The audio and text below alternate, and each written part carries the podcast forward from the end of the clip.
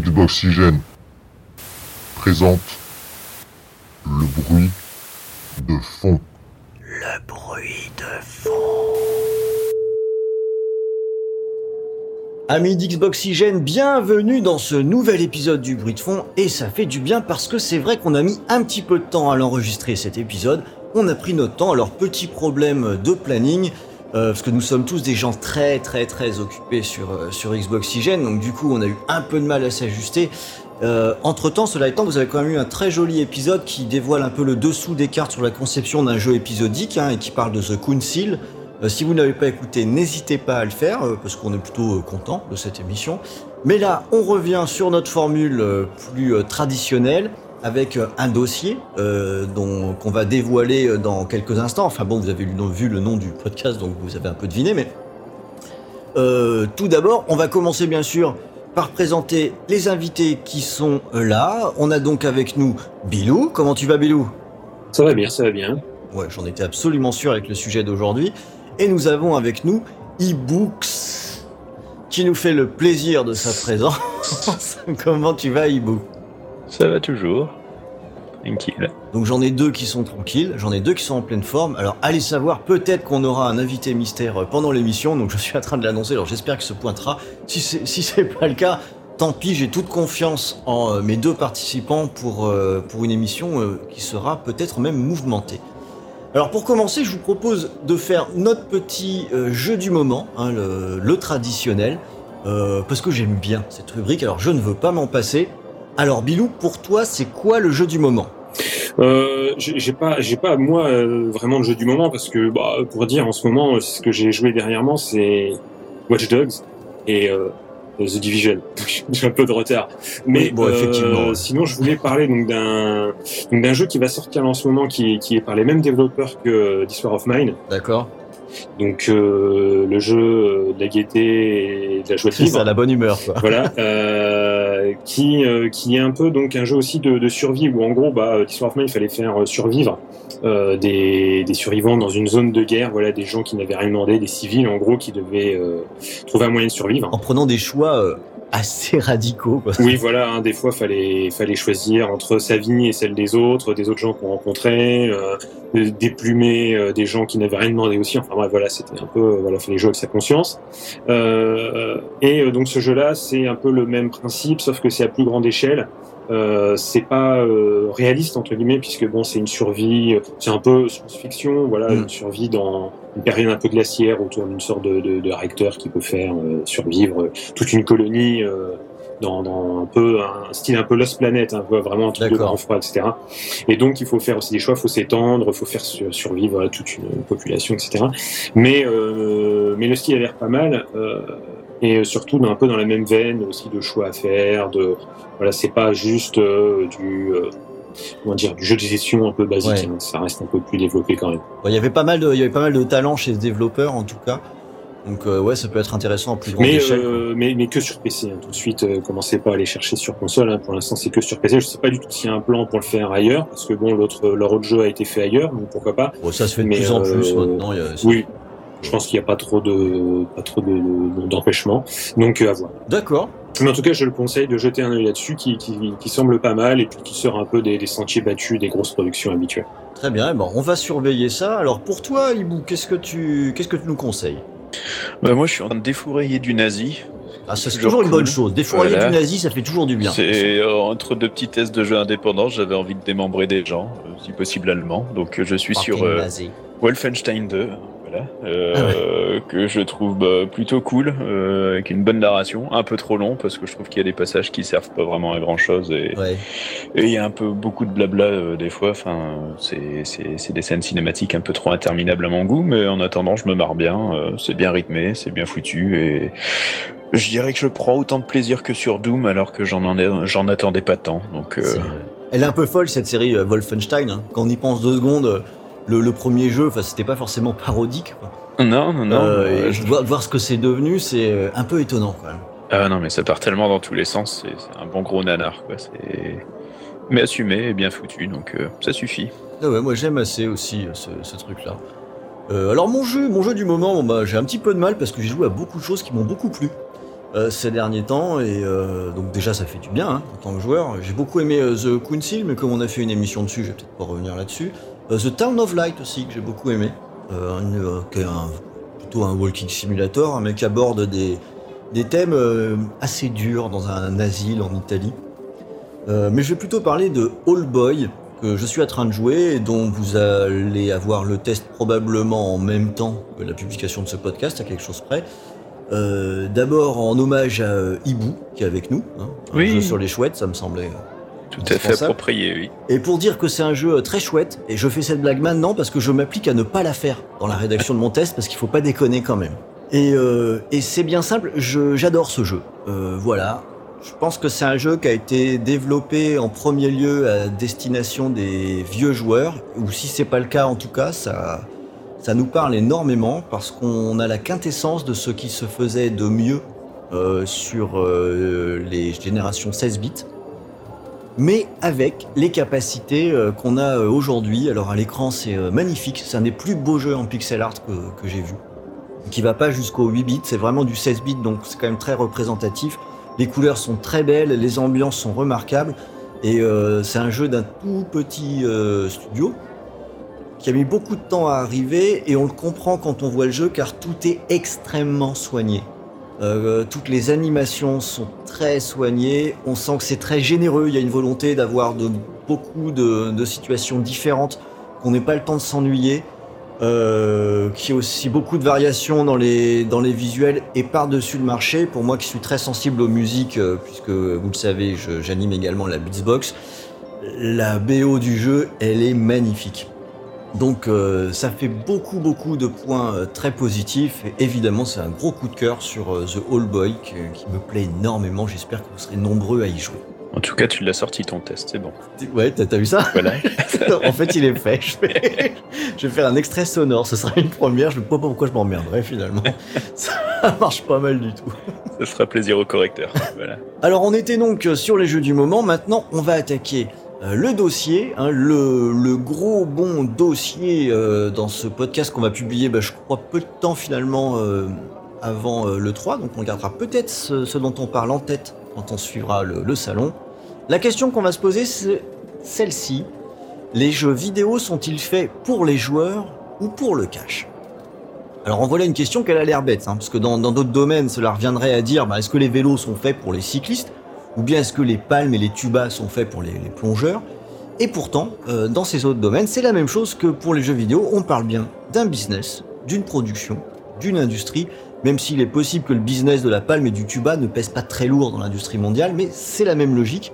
Et donc tout ça, ce sont des moyens de faire du pognon, hein, faut pas se leurrer, donc on le sait tous, ce qui est peut-être une partie de la réponse. Cela étant, pour les jeux vidéo, on est dans une activité de création, donc on peut se demander où se trouve la place du, joueur dans, cette histoire?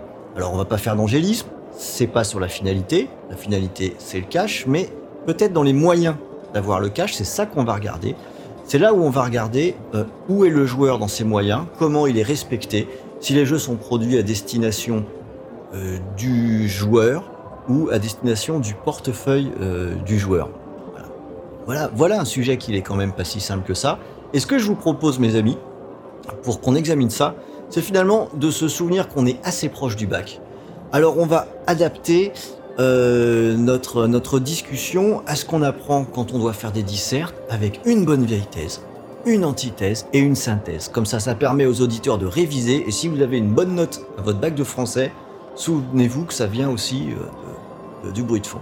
Peut-être que j'en fais un peu beaucoup là, non C'est Oh, c'est peut-être pour le bac de philo plutôt. une blague de philo. ok. Que des bons souvenirs, c'est formidable. Alors on va commencer par la thèse. Finalement la thèse, et si c'était le joueur? Bah, on s'en fout. Comme dirait euh, Patrick Sabatier chez les Guignols, c'est tout pour le pognon. Je sais pas pourquoi je me suis aventuré dans cette imitation très, très hasardeuse. Ça ressemblait pas en tout cas. Ça- en plus- oh merde, bon, c'est fait. Tant pis, ça va rester. Donc euh, oui, on peut, on peut dire ça en première intention, et ma foi, c'est un angle euh, d'attaque qui me semble tout à fait cohérent quand on pense que c'est une industrie, et qui dépend probablement des acteurs qui produisent des jeux vidéo. Hibou. Mais oui, euh, je, je, pense que de- dans toute industrie, il y a tout un panel de- d'entreprises différentes avec des envies et des motivations différentes. Pour aller dans le sens de la thèse, hein, les, joueurs en s'en foutent pour le pognon. La thèse, la thèse. C'est ce qu'on se dit. On n'a jamais vu actuellement autant de moyens de dépenser de l'argent pour des jeux, que ce soit des collecteurs hors de prix, il n'y a même plus les jeux dedans, mm. des, des, des, extensions à tout va qui, rajoutent une heure de jeu et qui de toute façon euh, bah, n'ont pas dû coûter grand chose à développer, les microtransactions, euh, les petits free-to-play qui pullent dans tous les sens où on se dit eh, c'est gratuit mais on envoie la facture de 200 euros à la fin du mois, tout ça surtout aux parents. Donc ouais, j'ai quand même l'impression que quelque part, il y a, y, a, y a, différentes boîtes avec différents profils, mais que euh, pour euh, être du côté pessimiste, on a quand même tendance à voir qu'il y a de plus en plus de boîtes qui essayent de faire de plus en plus de fric. Moyen, euh, rentrer au chausse-pied de toute façon dans, dans les développements des jeux. Et donc on a pu voir ben, dernièrement des, des grands débats avec Battlefront 2, donc des, un jeu qui sur le papier n'a pas grand chose à réclamer d'autre chose que peut-être des petites cartes, des petits trucs comme ça que maintenant on est devenu habitué à payer alors qu'à l'époque euh, bah, c'était quand même pas le cas. Mais bon, on est habitué, soit euh, on continue sur la lancée. Mais et là, là, tu as, prononcé peut-être le mot-clé. Le mot-clé qui va nous faire décoller la fusée bidou. Battlefront 2. je, suis, je, suis, déjà dans, je suis déjà en stratosphère. Là. voilà, parce que peut-être, peut-être Bilou qu'avec ça, on a vraiment, on a, on a peut-être une illustration de la thèse dont on est en train de parler. Et donc ça a été un peu un, un déclencheur un peu d'une, volonté un peu mondiale qui a maintenant de, de légiférer un peu sur la chose, sur tout ce qui est lootbox et compagnie. Mm. Parce que c'est vrai que le jeu a navigué entre 15 eaux et, euh, et, tout, ça a retourné sa veste tellement de fois que même Jacques Dutronc, il doit être admiratif. et d'ailleurs, là, le système justement a été euh, a été remis en place, hein, le système euh, de de microtransactions pour de juste du cosmétique. Ouais. Euh, il y a très peu là, quelques jours. Mais c'est vrai que euh, le jeu a fait un énorme foin parce que euh, pour résumer vite fait, en gros, c'était pas le fait de, c'était pas un pay to win parce que certains disent que ouais c'est pay to win, machin. Non, c'est qu'il y a d'autres notions encore que pay to win, c'est que euh, tu peux payer pour aller plus vite. Donc on appelle ça pay to fast win ou enfin bon, ça mm. commence à devenir un peu compliqué. Mais c'est à dire que ce que tu pouvais payer, alors oui, c'est sûr que euh, au début le jeu quand il est sorti, on n'a pu payer que euh, quelques jours. Et encore, c'est ceux qui ont eu des éditions collector à l'avance ou je ne sais plus quoi, qui ont vraiment eu le temps de pouvoir euh, faire quelque chose. Quand le jeu est sorti euh, à sa date officielle, déjà, il avait quasiment coupé le truc. Ouais. Mais ça n'empêche que pourquoi ils l'ont coupé? Parce que enfin c'est parti en tête d'épingle absolument terrifiante quoi. Donc c'était pas un moyen disons que si tu payais tu n'étais pas sûr de gagner mais disons que tu avais plus de chances de gagner par rapport à d'autres. Et euh, c'est vraiment quelque chose qui a mis les joueurs euh, un peu hors, d'eux. Mais je dirais d'une manière assez, euh, et assez ironique, euh, il y a déjà d'autres jeux qui font bien pire. Le, le FIFA. Ce que j'allais dire, le, le, FIFA et le dénominateur commun, c'est Electronic Arts. c'était le FIFA pour le Need for Speed aussi cette année. Mais est-ce que c'était aussi aussi horrible que le, le, mode Ultimate Team de FIFA? Je sais pas. Et, le, ce qui est absolument, je veux dire, ce qui, qui, qui me sidère, c'est que ce jeu, personne n'en parle. Je veux dire, on en a parlé quand, quand ça a fait du bruit avec Battlefront, en disant oui, et FIFA aussi, machin. Mais sinon, voilà, sorti de là, personne n'a dit quelque chose quand le jeu est sorti. Et pourtant, c'est la base du mode, c'est un des modes les plus joués, le mode Ultimate Team. Et si tu payes pas, euh, t'as que dalle. Je veux dire, tu vas galérer comme un chien mm. à faire quoi que ce soit, à gagner contre d'autres joueurs, parce que c'est carrément un mode de jeu qui s'apparente plus au, au jeu un peu euh, des cartes à collectionner. Et donc, bah, euh, je veux dire, tous ceux qui ont euh, la trentaine maintenant, ils connaissent bien c'est quoi le principe des jeux de cartes à collectionner qu'on a eu à l'époque. Ah bah, c'est sûr qu'avec le SCO d'Angers, tu vas pas bien loin. Non, et puis, mais j'ai même les, des, fins de tout. Je veux dire, même les, les on a, nous, on s'est même tapé les, les, les collections d'autocollants à collectionner. Enfin, je veux dire. C'est vrai voilà, peut-être qu'on a de leçons à donner à personne, mais enfin bon. Mais euh, c'est ça, le but, c'est de te faire acheter, c'est de te filer des doublons. Il y a, enfin, tout est calculé au poil de fesses près pour que euh, toujours t'inciter à racheter, à dire ah t'as vu, t'as eu un petit peu quelque chose, mais t'as vu ce que t'aurais pu avoir là-bas. Et puis voilà, c'est comme si on te met la carotte, hein, c'est exactement ça. Puis dès que t'avances, on te la tire. Bref, c'est sans fin. Alors euh, pourquoi Battlefront 2 plus que le, FIFA? Franchement, je ne saurais pas dire pourquoi lui a fait autant de foin alors que le FIFA non. Pourtant, FIFA c'est quand même un jeu qui se vend à des camions euh, genre absolument c'est terrifiant les, chiffres de vente. Mhm. Mais là, bizarrement, comme il y a d'autres modes de jeu, peut-être que les gens se sont dit ouais, il y a quand même d'autres modes de jeu, on peut jouer à autre chose, c'est pas obligatoire, etc. Mais pourtant, au final, c'est un des modes les plus joués. Je pense que se fait, se fait un pognon monstrueux parce que de toute façon, euh, le, au final, il y a des choses qui, qui font tilter les gens, alors qu'au final, euh, c'est, il y a des choses qui sont bien pires, et même d'autres jeux, je pense qu'il y a d'autres choses qui sont bien pires, et, au final, euh, ça les a pas tant fait réagir. Donc je dirais qu'en même temps, les gens le, cherchent un peu, quoi. Si s'il si, y a de l'industrie qui le fait. Euh, c'est aussi parce que euh, bah, les, joueurs ils vont dire bah d'accord il n'y a pas trop de problème bon bah ouais ça si ça on va le faire donc c'est ça un peu qui me sidère et je pense que il faut, faut pas tout mettre sur le dos, euh, voilà, des, des éditeurs et tout, euh, qui veulent, qui veulent gratter du pognon, qui sont des gros pixous, gripsous, etc. À dire, hein, on va gratter un max de pognon. Je veux dire, en même temps, il y en a qui veulent bien, quoi. Ouais, bah, alors, les fans de Star Wars aussi ont l'habitude d'être traités comme des pigeons depuis 30 ans, donc. Euh... C'est clair. Vous savez que j'ai un, j'ai un laser disque. Oh, oh il est super beau. Je peux rien en faire, mais il est beau. Est-ce que finalement, l'exemple qu'on vient de prendre là, on n'a pas démarré comme ça, bille en tête, avec un peu l'exemple à la fois le plus caricatural et le plus abusé? C'est-à-dire que, euh, vous l'avez finalement tous les deux expliqué, la Bilou a même insisté sur ce point, on est sur un, un système où le jeu, pour obtenir un résultat, pour gagner, on doit payer. Ce qui fait que on arrive à une logique qui est que le jeu place ton argent, ton capital, ton pognon, ta richesse avant ton talent de joueur ou avant la, avant la façon dont tu joues, quoi. Avant, euh, avant l'amusement. C'est vrai que d'un point de vue même, euh, j'allais dire, euh, valeur, ça questionne et c'est peut-être pour ça que ça a fait réagir. Que dans le cadre d'un amusement, on met finalement le, pognon avant même le fait de s'amuser, se distraire ou avant le côté compétitif. Bah, c'est comme si on allait au casino, quoi. On a des sous dans les poches, et on sait pas si on va gagner ou pas, mais on va jouer dans tous les cas. Euh... le, le, principe est le même. Hein. Je veux dire, ça se base sur les mêmes, les, les mêmes, les mêmes envies de, de l'être humain. Voilà, comment, comment on fonctionne sur les envies, sur le, l'appâtement, on va dire, hein, l'appâtement du gain, quoi, mmh. la pâte du gain, c'est mmh. ça. Hein. C'est fou parce qu'en fait, euh, comme vous l'avez entendu, hein, donc le, le, bruit de fond pour cet épisode, c'est une ambiance de casino, bien sûr. donc. Donc comme quoi, hein, c'est super raccord. Hein. Quand je vous dis qu'on a mis du temps à l'enregistrer, mais qu'elle était ultra préparée, hein, j'ai pas menti. tu bluffes, Martoni. Ah ouais, un peu peut-être. Mais qu'est-ce que j'entends Eh oui, l'invité que je vous avais annoncé en début d'émission et bien là, donc j'ai le grand plaisir d'accueillir parmi nous Gags. Comment vas-tu, Gags? Eh ben salut à tous, écoute, je vais très bien, je vais très bien, je suis ravi d'être là en tout cas. Ouais, je suis désolé, j'avais oublié de te dire de ne pas prendre l'ascenseur, il est effectivement capricieux. Ah, je, Donc, suis resté, euh... je, suis resté, bloqué pendant une demi-heure. Ah oui, salopard d'ascenseur. D'où ouais. mon retard. Ouais. Euh, je suis... Donc euh, vraiment navré encore. Donc, euh, je te fais juste un tout petit résumé sur, euh, sur là où on en est. Hein. On fonce euh, bille en tête, mais ne t'inquiète pas, on aura tout le temps de revenir sur, sur ton actu. J'aime bien dire ça, ça fait une très émission du samedi soir. Ouais. Au théâtre ce soir. Ouais.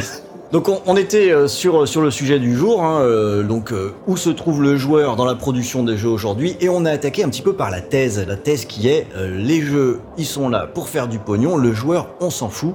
Et on n'y est pas allé avec le dos de la cuillère, puisqu'on a tout de suite commencé à charger le, les, les, éditeurs et les méthodes qui étaient utilisées euh, pour faire du pognon. Alors tout y est passé, hein, de la microtransaction, le DLC, euh, mais surtout le pay to win. Et euh, Bilou nous a parlé notamment de Battlefront 2, où là il y a un combo qu'il adore avec Electronic Arts et DICE. Donc évidemment, là, il pouvait s'en donner qu'à cœur joie en faisant une petite extension sur d'autres pratiques faites euh, par Electronic Arts, notamment concernant FIFA et euh, Need for Speed.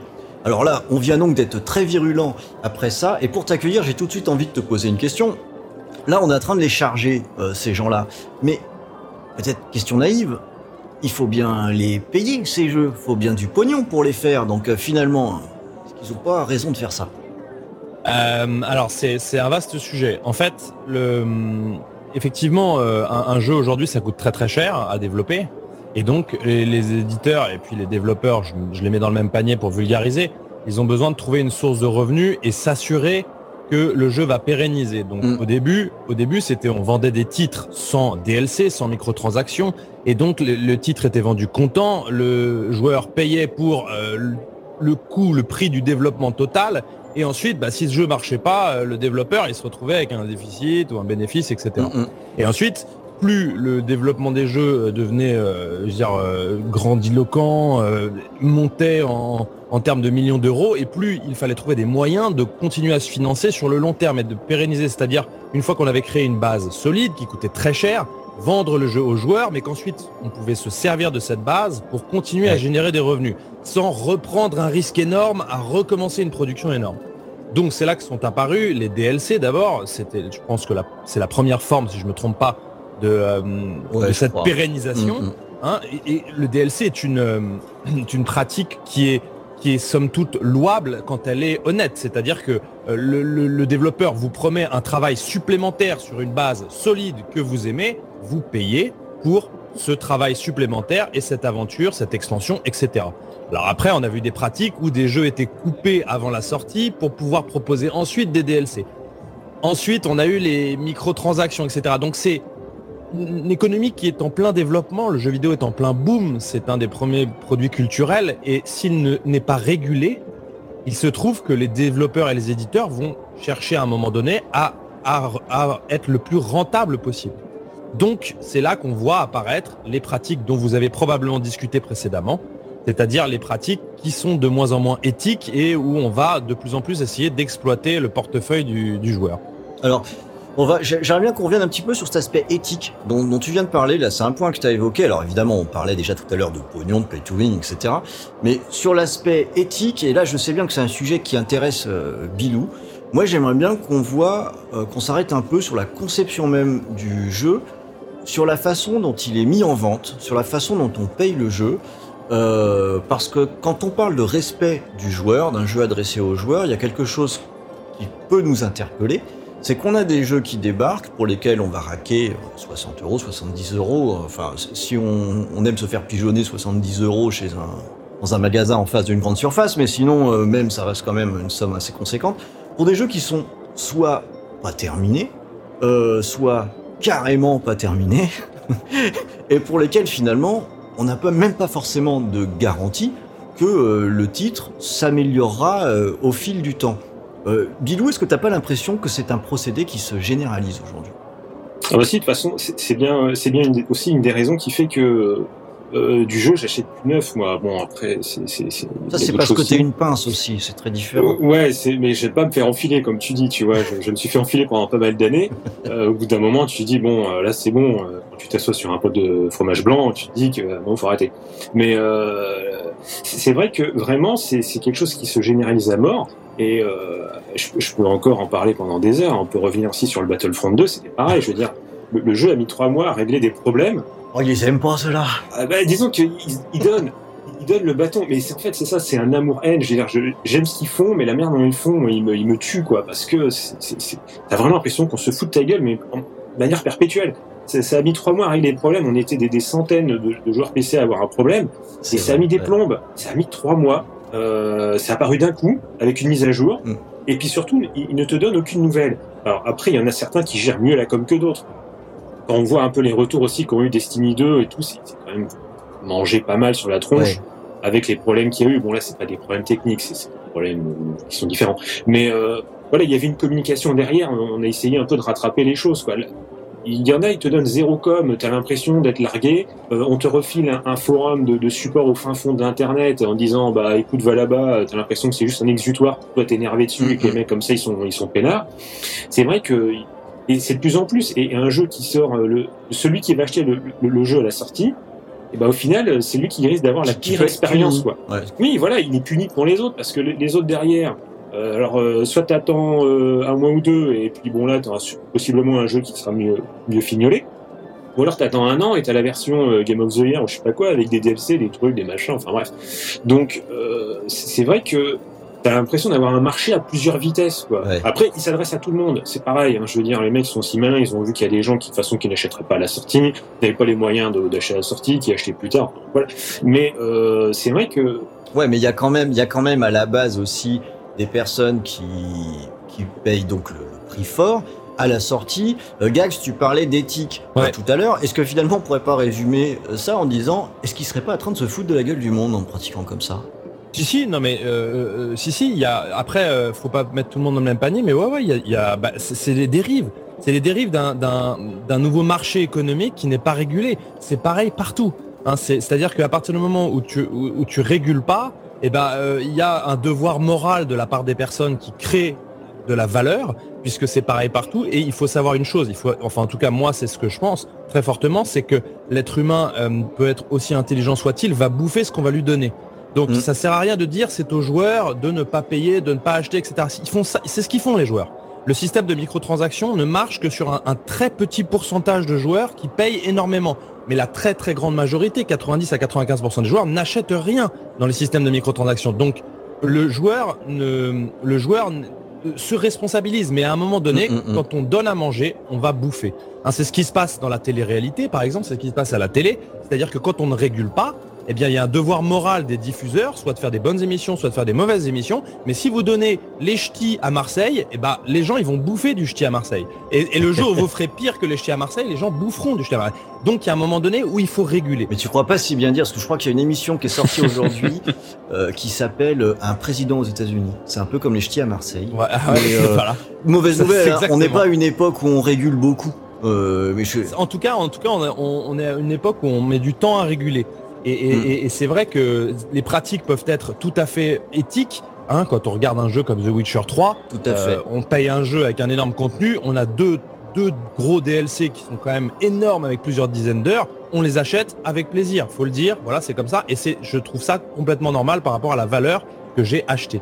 Il y en a d'autres, comme Battlefront 2, comme FIFA, qui ont beaucoup moins d'éthique et qui Mm. profitent d'un marché qui n'est pas du tout régulé, qui est peut-être en passe de l'être avec les lootbox, puisqu'il y a quand même des affaires qui sont montées, mais c'est, c'est, c'est un devoir. Les gens ne se réguleront pas eux-mêmes. Il faut, il faut Mm, qu'on mm, leur donne des règles. Sinon, sinon ça, c'est, c'est le bordel. Et là, il y en a qui pratiquent ça bien, qui font ça dans les règles, ou en tout cas dans les règles éthiques. Il y en a d'autres qui se foutent de la gueule du monde. Voilà. Ce qui est bien, c'est que les gens oublient aussi facilement, donc ils peuvent refaire tous les ans la même connerie, et C'est puis voilà. c'est vrai, c'est vrai. On a quand même, on a quand même un marché de poissons rouges aussi, ce qui facilite pas Ouais. mal les choses. Ouais, ouais, c'est, non, mais c'est, c'est le- le- le- la consommation de divertissement. L'être humain est un poisson rouge. Il, il faut absolument des gens pour le guider et dans la culture, dans tout ça. C'est ça qui est important. Ce qui est marrant, c'est aussi une progression en fait. Euh, pour euh, acheter des jeux pas finis, on a mis en place un système bah, comme Steam Greenlight ou autre où on vend des jeux qui sont bah, en game preview sur Xbox, des jeux Mm. qui sont encore en cours de développement pour apporter un peu d'argent. On a à côté donc le Kickstarter pour euh, monter des projets et essayer d'avoir des sous euh, sans aucune garantie de résultat. C'est ça se rapproche un peu. On mise sur des sur des chevaux. On ne sait pas sur quelle course ils vont aller ni rien du tout. Mais on, on a acheté quelque chose. On a participé à l'économie. C'est cool. Mais arrivé à un moment, de toute façon, quand le produit doit sortir, euh, s'il y a personne qui est capable de rendre des comptes aux joueurs, à ceux qui Mm. ont investi, que ce soit euh, en ayant un jeu déjà à moitié fini ou juste un projet euh, sur le papier, faut qu'il y ait quand même des gens à un moment qui se disent bon merde, faut arrêter les conneries là, euh, faut réguler un peu ça. Il y a eu des conversations qui ont été mises en place euh, à des plus autres lieux, euh, instances européennes sur les loot box Bien sûr. Mhm. qui, qui, qui ont amené des choses qui sont, ouais, de toute façon, les personnes qui en parlent étant tellement un peu larguées, on va dire, et ceux qui vont Ouais, voter encore plus. façon. On n'y est pas encore. Non, mais ça, ça va prendre un certain euh, temps, c'est sûr. Ça va c'est prendre clair. un certain temps. Et comme les gens, de toute façon, ont la capacité d'oublier entre temps, je suis sûr qu'au prochain Battlefront, euh, ce sera la même chose, quoi. Pas, alors, euh, ouais, c'est- je, pense que l'affaire Battlefront a quand même mis un petit coup dans le derrière à. Elle a fait beaucoup de bruit ouais, quand elle, a, même. elle, a, elle a fait beaucoup de bruit. Mais parce que là, ils sont allés vraiment trop trop loin.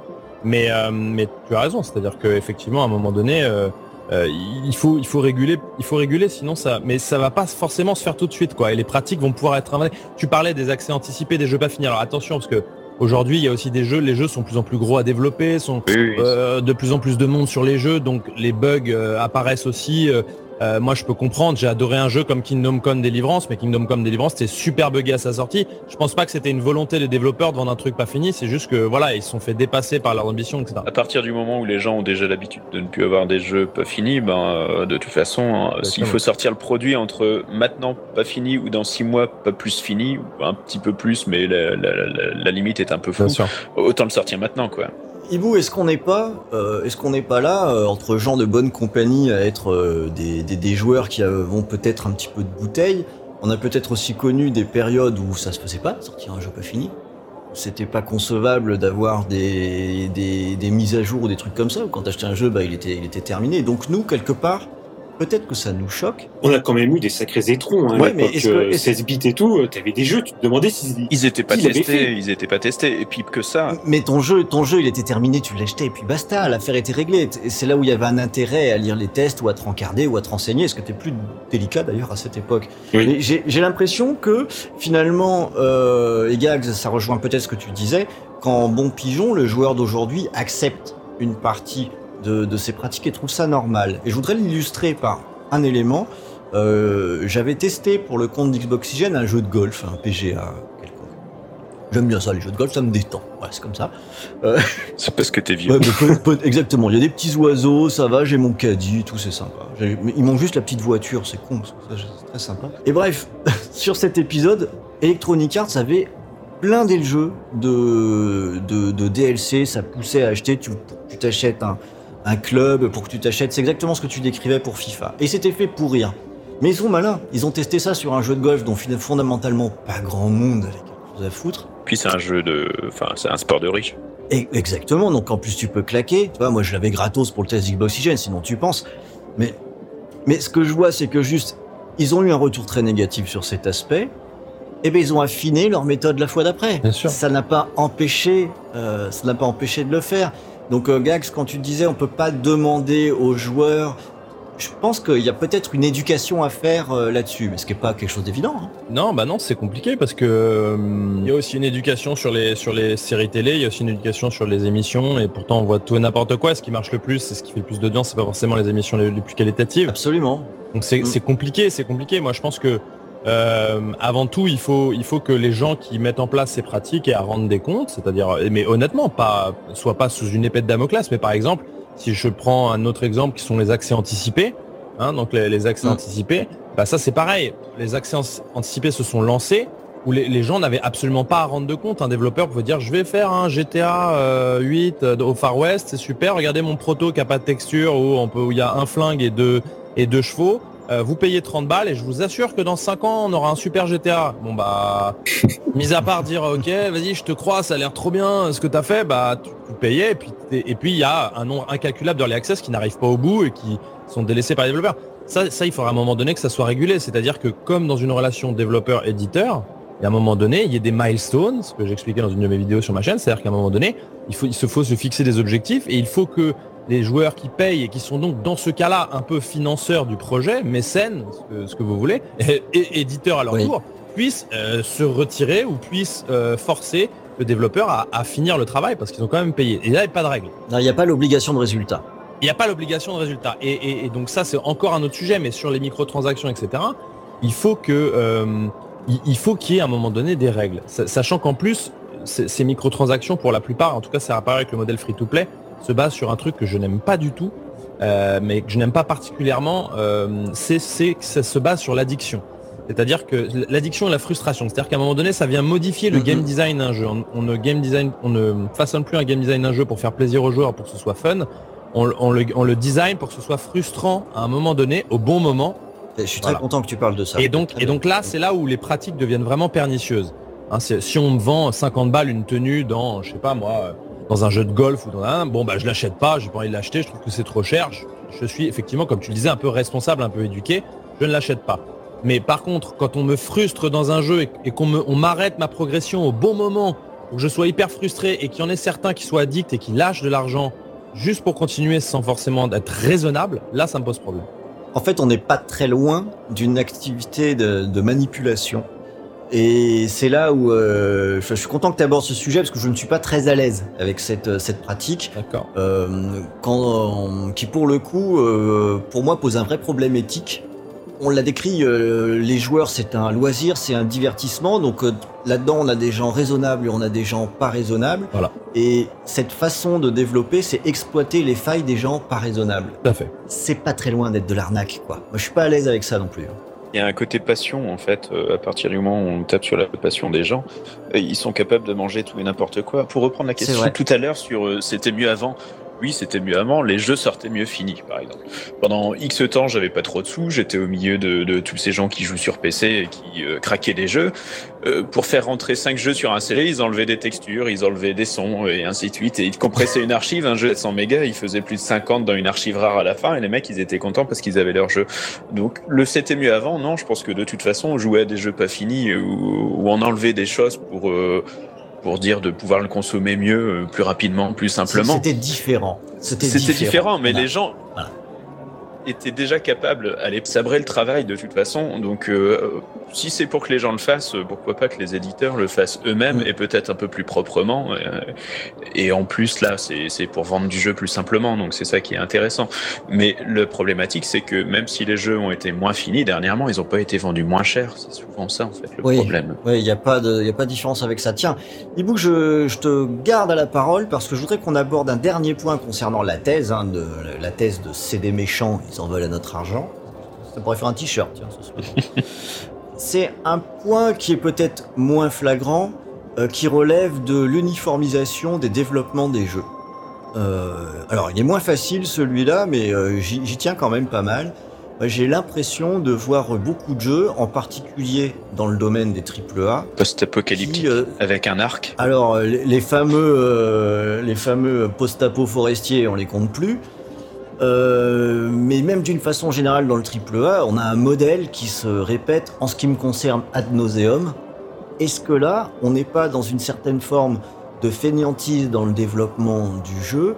Est-ce que là, on n'est pas un peu bas du front au niveau du respect du joueur? Est-ce qu'on lui apporte vraiment ce qu'on pourrait lui apporter, Ibu On apporte de la confiture à des cochons.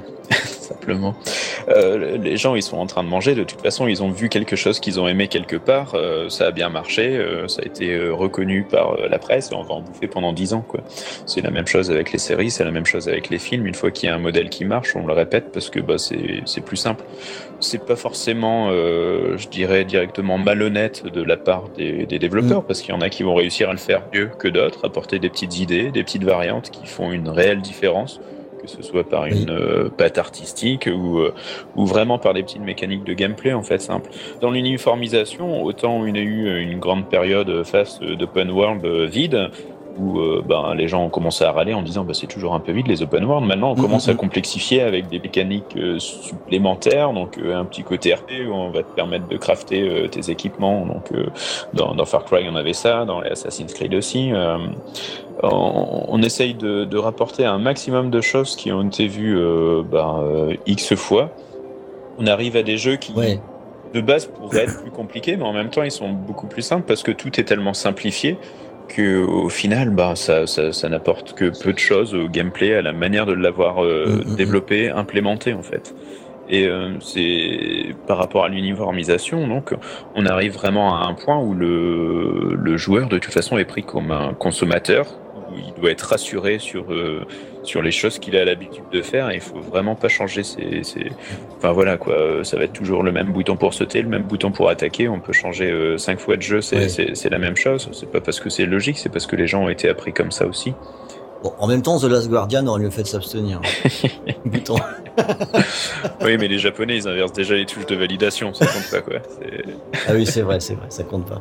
Eh, Bilou, est-ce que tu te rends compte de ça, toi qui joues au jeu avec 4 euh, ans de retard? Ouais, alors c'est un point assez marrant parce que des fois j'ai l'impression de, de, revenir en arrière en fait. Et, bizarrement, des fois ça rapporte une certaine fraîcheur et euh, tu te rends compte de certaines choses euh, d'une manière différente où tu, tu vois de d'où c'est parti et de par quoi c'est passé. Ouais. Euh, c'est assez intéressant de, des fois de, de, soit de rejouer à des anciens jeux en disant tiens euh, qu'est-ce qui a donné à un moment cette idée, euh, voilà. Mais c'est c'est quelque chose qu'on retrouve et, et bizarrement bon alors c'est j'ai enchaîné j'ai enchaîné un moment les jeux Ubisoft. Hein. Mhm. J'avais relancé le Ghost Recon Wildlands, j'ai fait le Watchdog et The Division. Enfin bref, là j'ai fait sur, un stage. il manquerait plus que le Far Cry, mais le Far Cry 5, quand j'ai vu un peu le, le bordel que c'était, je me suis dit, hein, ça va me faire un peu, je vais me faire une overdose là. Mais euh, c'est vrai que c'est là que tu revois un peu les, les, les, mécaniques de base, tu revois voilà des choses qui, qui, reviennent régulièrement, parce que oui, ça a marché un moment et comme disait vous, bah voilà, il faut il faut les remettre parce que comme c'est le même principe que le fait qu'on se retrouve avec des suites à tir larigot quoi. C'est-à-dire c'est c'est pareil mm, mm, mm. parce que le, le joueur est en confiance et, et, et ça rejoint le fait que les, les nouvelles IP Or, certaines exceptions, euh, comme en ce moment, bon, il y a- ah bon, le, le- le dernier Zelda, c'est un peu différent, bon, c'est quand même une grosse saga, mais on va dire le Horizon euh, Zero Dawn, que le fait qu'il ait marché, j'avoue, moi, ça, ça me surprend un peu. Après, Bah, oui et non, parce que comme tu le dis, c'est un jeu typiquement qui reprend la totalité des Oui, recettes c'est déjà ça, en fait. éculées, quoi. c'est que la, manière dont il fonctionne, c'est classique, on va dire. Ces mécaniques sont classiques, sont déjà connues des joueurs et donc il n'est pas dépaysé. Mais le fait que ce soit une nouvelle IP, qu'il y ait un côté un peu. Euh, parce que Ubisoft avait un peu fait avec le Far Cry Primal, un peu, enfin quelque Mhm. chose d'un peu plus roots, on va dire. Euh, qui soit pas tout le temps avec des gros flingues à tirer sur des trucs. Bon voilà, c'est Ouais. ce côté-là qui m'a un peu étonné. Alors c'est vrai que des fois, bon, il y a des, y a des, il y a des éclairs comme ça, des trucs qui, qui nous font mentir. hein. Mais c'est vrai que les nouvelles IP en général ont du mal, donc c'est aussi pour ça qu'on Ah, se, on se les coltine à la suite parce que bah il faut que le joueur il soit dans son petit canapé habituel quoi. Voilà. Bah, à l'E3 l'année dernière, à chaque nouveau trailer, on se disait Ah, une forêt, oh, oh, C'était bah, oh. épuisant. Tu ressors, t'as l'impression, t'as dit, mais il y a eu que deux jeux de présentés, non, il y en a eu 18. Oh putain, ils étaient où? Alors, Gag, je sais pas si ça, si ça te fait ça, parce que sur ces gros jeux, maintenant, moi j'avoue, j'y joue avec euh, au moins 6 mois de retard. Et le, le recul permet de voir euh, soit les grosses ficelles commerciales, soit peut-être une volonté créative. Enfin, j'ai l'impression de faire cette différence. Comme je sais que toi, tu, tu diffuses des, des vidéos, euh, t'es plus dans l'actualité peut-être. Bah forcément, ouais, ouais, il faut. Je, je fais des deux, je fais des deux sur ma chaîne. Je vais- Mais, effectivement, je suis l'actualité parce que c'est quand même ça que les gens euh, euh, aiment, euh, aiment regarder et viennent chercher. Viennent Et moi, ça Mm. me plaît de- d'essayer de- d'aller un peu plus loin dans la- dans l'analyse de ces actualités, notamment des jeux qui sortent. Mais je fais aussi des découvertes de, de jeux anciens, cultes, euh, d'analyse. Mm.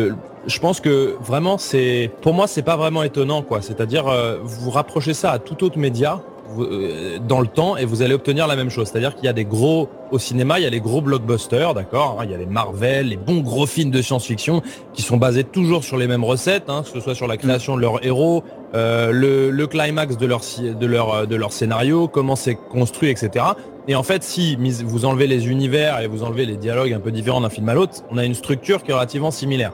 Et puis, vous avez des films qui s'essayent, qui s'essayent à des fait. choses plus, plus innovantes, qui, et que ce soit du cinéma d'auteur ou autre chose. Bon, ok, la télé, c'est pareil. Vous avez les bonnes grosses émissions qui font un gros carton avec les jeux, télé-réalité, Colanta, machin, ou tout. On va, on va inv- inventer des règles, des machins, des trucs qui sont tous se ressembler à gros pack. Et puis, on a des très très bonnes émissions qui sont pas forcément regardées par le, le grand nombre. Dans le jeu vidéo, c'est pareil. On a les gros blockbusters. Certains sont plutôt bien, d'autres sont des copier-coller. Ils se ressemblent, ils se piquent les uns les autres les idées parce qu'il faut savoir aussi que c'est très très cher et que donc on, et que donc une Mhm. idée qui a marché chez l'un, bah si on la remet chez nous et qu'on la fait bien, a priori ça devrait marcher aussi jusqu'à épuisement et nausée comme tu le disais. Mais en tout cas, c'est un comportement qui est normal. Euh, et, dans le jeu vidéo, on a la chance quand même d'avoir énormément de choix. Hein. C'est pas une variété. Une grosse variété. Il y a une offre, il y a une offre qui est très Voilà, conséquente. et comme dans tout autre média, le joueur qui, qui ne souhaite pas être dans la masse, eh bien, euh, il va trouver son compte dans des, dans des jeux indés qui sont de, de très très grande qualité, euh, comme celui que je vais faire en live dans pas longtemps, Frostpunk, des This of Mine, des, euh, il y a plein de jeux comme ça, Braid, euh, enfin il y en a plein plein plein des jeux incroyables. Ouais, ouais, ouais, mais il y en a énormément. Alors, je vais en profiter pour, pour faire une transition vers l'antithèse. On va rester sur ce, cette question-là. Donc, l'antithèse, où là, par contre, on va peut-être se dire que même dans un business, hein, s'il y a une conception, c'est donc de l'art. Si c'est de l'art, s'il y a des artistes. S'il y a des artistes, on peut penser qu'il y a quand même une volonté de créer, et donc à destination des utilisateurs, des joueurs. Là, on arrive dans l'antithèse bisounours, peut-être. Et si je fais la transition à ce moment-là, c'est parce que tu as évoqué les indés. Euh, le- les développeurs indés, c'est peut-être le changement le plus important qu'on ait connu dans le monde de la console. Pour moi, c'est la seule vraie nouveauté de cette génération de consoles, par exemple. Ouais, c'est pas faux. Le, c'était déjà lancé avec la 360 qui a fait beaucoup pour ça, mais la One et la PS4 euh, se sont livrés une bataille sur ce sujet qui était assez balbutiement dans la génération précédente. Et hum, c'est vrai que ça, re- ça, ça- c'est une nouvelle donne en quelque sorte. Est-ce que chez les indés, à l'inverse des éditeurs dont on a parlé, qui sont plutôt des gros éditeurs, on peut dire que leur guide premier, leur motivation, c'est la passion? Non, la passion, oui. Bah, de toute manière, ils peuvent pas faire autrement, entre guillemets. Alors là, ça peut me faire un peu l'avocat du diable, on va dire, mais disons que Mm. de toute manière, ils n'arriveront pas à faire comme les AAA. Ils auront ni le budget, ni, le, ni le- les équipes pour, etc. Donc, il faut bien faire différent. Euh, et, donc, euh, à ce moment-là, euh, plutôt que de faire, d'essayer de copier un truc et de le faire moins bien, eh ben, il faut inventer.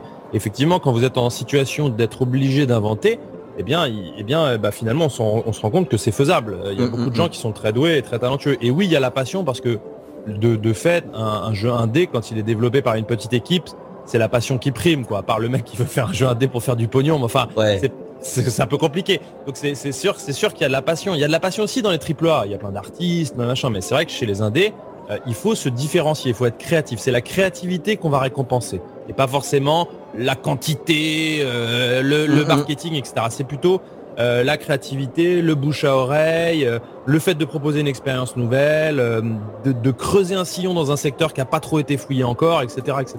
Donc c'est sûr que c'est passionnant. Hibou, je crois que tu es un peu plus mesuré sur cet aspect-là. En fait, moi, la vague des indés, quand tu dis qu'elle a commencé sur cette génération, pour moi, elle a vraiment commencé sur la 360, que ce soit les, les Braid, les Fez, les trucs comme ça. Ouais, je, suis assez d'accord, mais disons que j'ai l'impression qu'on a changé de braquet. C'est peut-être ça que j'aurais dû dire pour moi, il y a la vision où maintenant c'est devenu un business plan d'être indépendant. Quand on voit EA euh, ou EA qui sortent leur, euh, leur jeu indépendant, donc EA avec Unravel ou Fay par exemple, euh, qui qui sont juste bah, des jeux sur lesquels ils ont mis des thunes. Microsoft aussi commence à donner des sous pour sortir des petits jeux indés. Sony aussi va de, de, de son porte-monnaie. Et euh, je ne vais pas nier le fait que les, développeurs ont besoin de toute façon de passion parce que le projet il ne vient pas de nulle part, il n'est pas arrivé. Euh, ouais, mais si il donne du pognon, mais si pour le coup c'est pour livrer un produit qui euh, qui respecte le joueur, c'est plutôt pas mal. Oui, oui, c'est plutôt pas mal. Mais là où je c'est un peu dommage, c'est que là où il y a une vague bah, de, création à tout va, il y a aussi à côté tout autant de gens qui essayent de répéter les mêmes schémas euh, mm. donc, de, de, jeux qui vont fonctionner. Par exemple, on a eu tout ce qui est roguelike, on en a eu, mais une mm. trachier dans tous les sens. On arrive même plus, plus des roguelikes. euh, sous couvert de euh, c'est plus facile Enfin non, sous couvert de « Ouh là là, on a bossé un super modèle de création de niveau aléatoire, vous allez pouvoir y jouer 400 euh, heures sans jamais vous faire chier, vous allez voir, c'est génial et ça coûte 20 balles. Euh, moi, à l'opposé, je préférerais peut-être... Euh, enfin, je préfère des jeux où ben, le level design est plus pensé, mieux fignolé ou quoi que ce soit, et j'y 6 heures et j'ai mon compte en fait. Donc en, tant que joueur, l'expérience indépendante, je, je l'attends, comme tu disais, Gags, dans, dans l'idée d'aller chercher des des choses fraîches, mm, mm. des, petites idées de gameplay, des choses simples. Là, j'ai fait euh, Minute, par exemple, il y, a, il y a 15 jours, 3 semaines. Euh, le lit est complètement éculé, c'est un Zelda-like, euh, mode GBA, sauf que l'idée d'avoir limité à une minute pour avoir une aventure à laquelle on est récompensé à la fin et on répète de minute en minute le jeu. J'ai trouvé ça absolument génial et ça a apporté un vent de. Tu m'as donné bien envie en tout cas avec ce. Ouais, ça mm. apporte un vent de fraîcheur mm. vraiment cool et ça apporte une nouvelle manière de penser, de voir le genre euh, qui n'a ni coûté plus d'argent que n'importe quel autre jeu, si ce n'est que, à mon avis, en, en playtest, ils ont dû vraiment se faire chier pour euh, calculer les déplacements et ainsi de suite dans tous les sens pour que ce soit faisable en une minute. Mais la, la démarche là quand même, elle est complètement dirigée vers le joueur sur les, sur les exemples qu'on prend la démarche est pensée pour le joueur. On est en train de dire, bah, tiens, euh, toi, tu es un joueur qui on a envie de féliciter euh, toutes les minutes en te disant, ouais, c'est cool. On n'est pas au contraire à avoir un joueur, on dit, il faut 40 heures à collecter des plumes de pan euh, pour avoir un super. un super cache-nez, quoi. Non, non, on est, on est vraiment à l'opposé. Faut les mettre dans le cul, ce qui te permettra de sauter plus haut. Je n'allais pas jusque-là, mais, mais oui. Non, t'inquiète, c'est moi, c'est moi qui assume la partie vulgarité de l'émission. Y a aucun. Je t'en prie. Mais mais du coup, en fait, qu'on a eu des Braid, des Fez, des Hotline Miami euh, qui sont sortis à tour de bras, euh, c'était un peu l'effervescence. Et, et, en effet, on est resté un peu sur cette vision des indépendants. C'est c'est tout beau, il y a plein de choses à. Ouais, c'est ça. Mais en fait, peut-être que là, là, tu reprends ce que disait Gags tout à l'heure. Et Gags, c'était très intéressant. Hein. Tu disais que finalement, aujourd'hui, il y en a pour tous les joueurs. Ouais.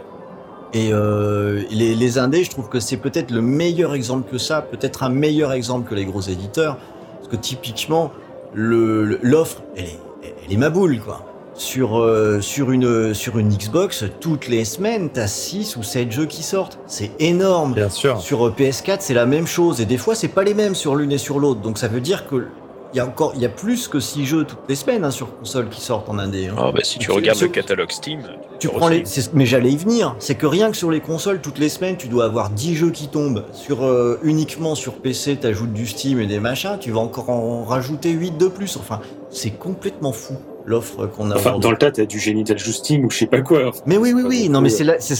En fait, il y a tout. Il y a tout. Euh, là-dedans. Mais euh, peut-être que c'est Alors pour le coup, j'allais dire, quand on, est, quand on se donne un rôle de, de, de média, que ce soit à travers des, des vidéos ou à travers les, des tests qu'on publie sur Xboxygène, ça devient un peu notre rôle. Moi, je trouve ça assez motivant d'essayer de faire découvrir des choses, justement. Ouais.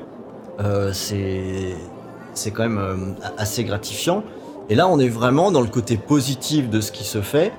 Et je voudrais qu'on laisse maintenant les indés un petit peu de côté parce que c'est un peu facile de dire ça. Moi, j'aimerais voir avec vous si parmi les gros éditeurs, il y en a pas qui ont, malgré tout, des démarches clairement dirigées euh, vers les joueurs. Est-ce que vous avez des exemples qui vous viennent? Moi, j'en ai des exemples. hein, je vous le Moi, dis. moi aussi, moi aussi, j'en ai. Ils sont pas. ils sont- Arkane. Ouais, ouais, ouais, Arkane. ouais.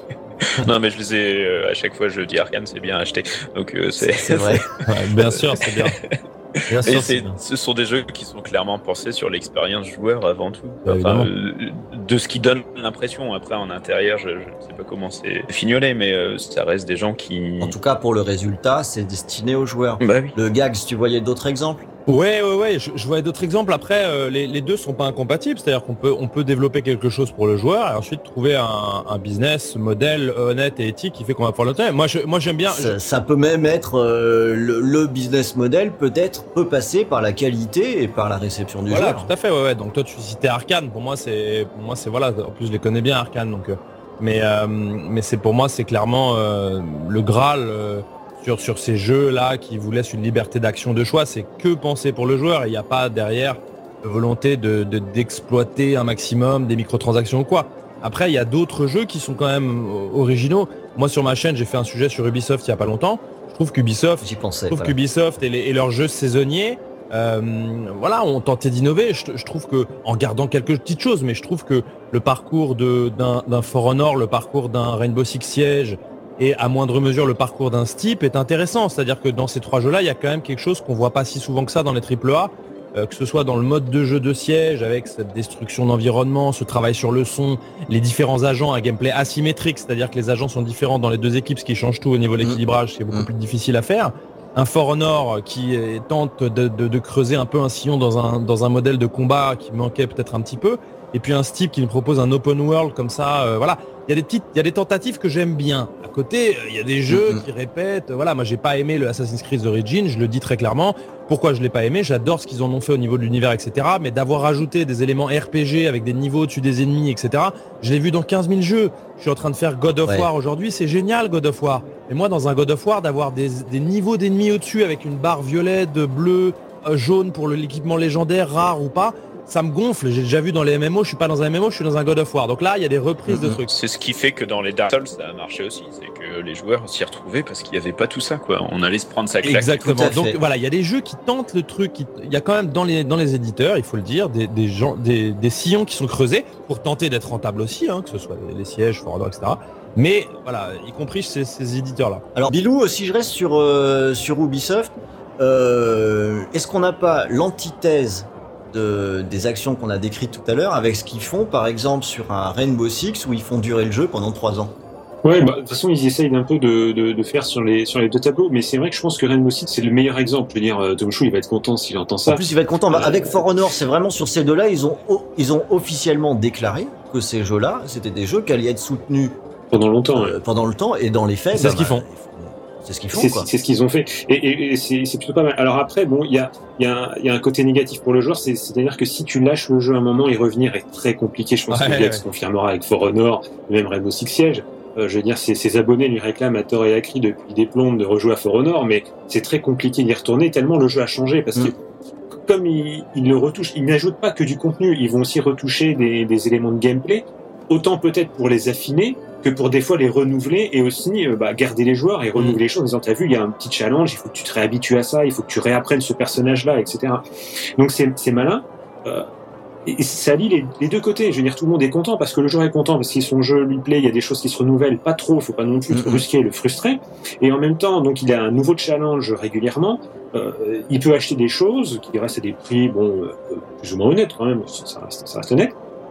Et en même temps, donc le joueur est content et en même temps il y a une rentrée d'argent. Donc je pense que c'est des bons, c'est c'est des bons filons à suivre, Ouais. mais ça reste pour des jeux qui sont euh, massivement multijoueurs. C'est pas des jeux à scénario. Ouais, c'est mais jeux- déjà ça, quoi. C'est- On peut, on peut imaginer, hein, on peut imaginer que ça, que ça, si, si ce modèle fonctionne en multi, on peut imaginer euh, un jeu à moitié solo, à moitié multi, etc. Parce que bon, ça, je vais en faire. Je rebondis sur ce que tu dis, c'est très intéressant. Je vais faire moi bientôt une vidéo là-dessus sur les, sur les, les jeux saisonniers, parce qu'effectivement, il y a, il y, a, il y a beaucoup d'avantages et des désavantages. Tu le disais, un gros désavantage, c'est que tu lâches le jeu pendant six mois.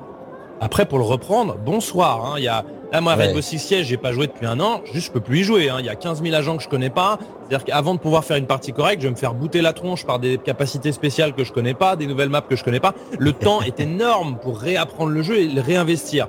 En même temps, pour ceux qui y sont dessus, c'est hyper gratifiant d'avoir des updates. C'est ça. hein.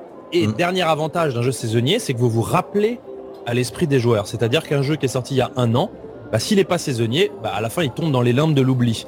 Alors Tout que là. Ah, même pas un an. hein. Je pense que même des fois, un, un jeu sort. C'est ça qui est très marrant, c'est que il y a des fois des jeux sortent, on en parle plus avant qu'ils sortent. Le Ah jeu bah, sort. C'est le schéma. Et d'un coup, plus C'est personne le n'en schéma d'aujourd'hui, ça. hein, c'est- c'est pratique parce qu'on se rappelle à l'actualité, on, re- on retombe dans le buzz qui est nécessaire à faire euh, se reconnecter des gens, etc. Maintenant, ça Mm. c'est le game as a service, hein, c'est-à-dire qu'en gros c'est un service sur la durée. hein, et, et la dérive, euh, elle est possible aussi. hein, c'est-à-dire qu'il y a des microtransactions, etc. Parce que les updates sont gratuites généralement dans ce genre de trucs. Ou alors c'est Mm, des mm, agents mm. qu'il faut acheter. Mais hein, d'ailleurs le système de siège est plutôt bien foutu. Ils avaient mis un système en place qui était sympa. On pouvait acheter des jeux très peu chers et ensuite débloquer des agents avec- à la carte, etc. Bon, pourquoi Mm. pas Mais il y a Ouais. aussi des dérives potentielles. Ça c'est toujours pareil. Ouais, bon, en attendant, je pense qu'ils sont, ils sont quand même arrivés à un système qui est une piste intéressante, en tout cas. Et on l'aurait pas cru venant d'Ubisoft d'ailleurs. c'est ça, en fait. Exactement. Et c'est et c'est là où, euh, où je trouve que c'est quand même à souligner, parce que euh, moi je vois une autre catégorie hein, d'éditeurs dont je pense qu'il faut quand même qu'on salue le boulot dans le, dans le genre respect des joueurs. Il faut le dire, les, constructeurs, que ce soit Microsoft, Sony ou euh, Nintendo, quand on voit que Nintendo sort un Zelda comme euh, ce qu'ils ont sorti, alors qu'il suffit qu'ils sortent Zelda, ils savent qu'ils en font des camions, mais pourtant ils ont un jeu qui est fait aux petits oignons, qui a pris son temps d'être conçu et qui est, qui est finalement formidable, j'ai envie de dire bravo. Le Sony euh, s'applique euh, en- entre Sony et Microsoft, il y a plus des affaires d'affinité sur les jeux qui sortent, mais par contre c'est extrêmement propre. On ne pourra pas les prendre en défaut, ni l'un ni l'autre. Euh, que Microsoft balance un Halo 5, que deux ans après il y ait autant de contenu qui continue de tomber avec une régularité folle, ce qui fait qu'il y a une communauté qui est créée, qui continue. Ça c'est pour les joueurs. Et ça je trouve ça encourageant par rapport à ce qu'on a dit en début d'émission, c'est que finalement ce sont les constructeurs, c'est-à-dire on parle des supports, quoi, ce sur quoi les jeux arrivent, qui ont une démarche que je qualifierais presque d'une démarche qualité envers les joueurs, même si celle-ci n'est pas incompatible avec le marketing et avec le but de faire de l'argent. En attendant, euh, c'est presque quand même un... T'es sûr de... Tu, tu tomberas jamais sur une merde sur un produit qui est produit par euh, Sony ou qui est un first party Microsoft ou qui sort des, des, des studios Nintendo. Tu sais que c'est au minimum bien fait. Enfin, C'est une vitrine en même temps, c'est ça. hein. C'est une vitrine. ouais. Bah, C'est- ouais, c'est- oui, on va mais dire God of War. de- de- d'aller au-delà de- du simple aspect euh, marketing sur le sujet qui nous intéresse aujourd'hui, je trouve que c'est quand même un indicateur qui n'est qui pas désagréable à prendre en compte. Ouais, de toute façon, ils sont obligés. Je veux dire, on, on- on disait que God of War, c'est un jeu solo. Ah, euh, ils disaient, ah, voyez, les jeux solo se vendent encore. Mais en même temps, Sony, ils s'en- ils s'en foutent un peu de. Ils, bon, ils vont, ils vont gagner de l'argent.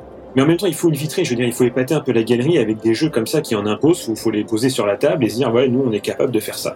Donc c'est ça un peu le jeu vitrine. C'est ça. Après que que, que ce soit rentable pour eux, c'est pas forcément le but premier. Enfin, c'est quand même un but, c'est évident. Mais disons que il y a quelque chose d'autre derrière aussi. Enfin, je dirais heureusement qu'ils le sont et en même temps ils sont obligés d'être honnêtes avec le joueur sur ces jeux-là et de livrer quelque chose de carré parce que c'est justement quelque chose qu'ils vont marketer tellement fort que ça va. C'est tellement visible que si jamais tu te foires là-dessus, je veux dire, les retombées Bah, sont Moi, catastrophiques. je crois pas, ce que- je crois pas à ça, Bilou, justement, parce que je- pour- à cause de ce que tu as décrit tout Je à l'heure. dire que je, je suis, je suis moins naïf que toi. C'est. Ben moi je pense pas, tu vois au contraire là c'est peut-être moi qui suis euh, plus pessimiste sur le comportement du marché. Effectivement moi je pense qu'un jeu on en parle beaucoup avant sa sortie, ensuite il a des super notes, on dit c'est un scandale, non c'est bien, bon rien à foutre, parce que de toute façon un mois après on l'aura oublié. Alors que tu te sois cassé le cul à faire le, le, le jeu ultime ou que tu que t'aies sorti un jeu qui est peut-être pas bien fini, qui est peut-être c'est pas très grave. Je pense que c'est pas très grave tous, que ce soit Microsoft, Sony ou Nintendo, pourraient se permettre de descendre d'un cran dans la qualité, ça ce serait pas bien gênant.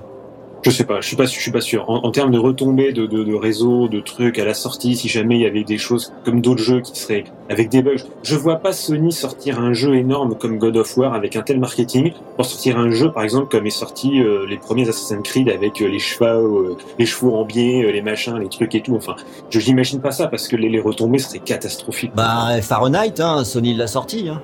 Oui, mais bon. Eh bah oui, bah, c'est c'est un jeu qui est, pas. un jeu qui est pas terminé. Il a été arrêté en cours de route manifestement. Enfin, c'est tellement mauvais que c'est pas possible autrement. C'est un accident industriel et ils l'ont sorti. Ouais, mais c'est pas, c'est pas du jeu grand public. C'est pas un jeu que tu vas vendre à tous les joueurs. C'était un jeu Donc, euh, marketé fortement et très mis en avant. Donc euh, pour moi, c'est le, le, le, le dernier gros échec de, de, de jeu de cette catégorie-là. Et la Sony s'est vautrée complètement avec celui-là. Euh, Et finalement, est-ce qu'ils ont eu des conséquences? Bah, Non, mais ce que, bah, ce- je te dis, moi je pense pas que c'était pas un jeu qui était prévu pour autant de monde. Mais et en plus, ce que tu disais aussi, c'est que il y a, il y a le fait que y ces, ces jeux-là soient pas non plus, euh, c'est c'est pas des jeux à microtransactions.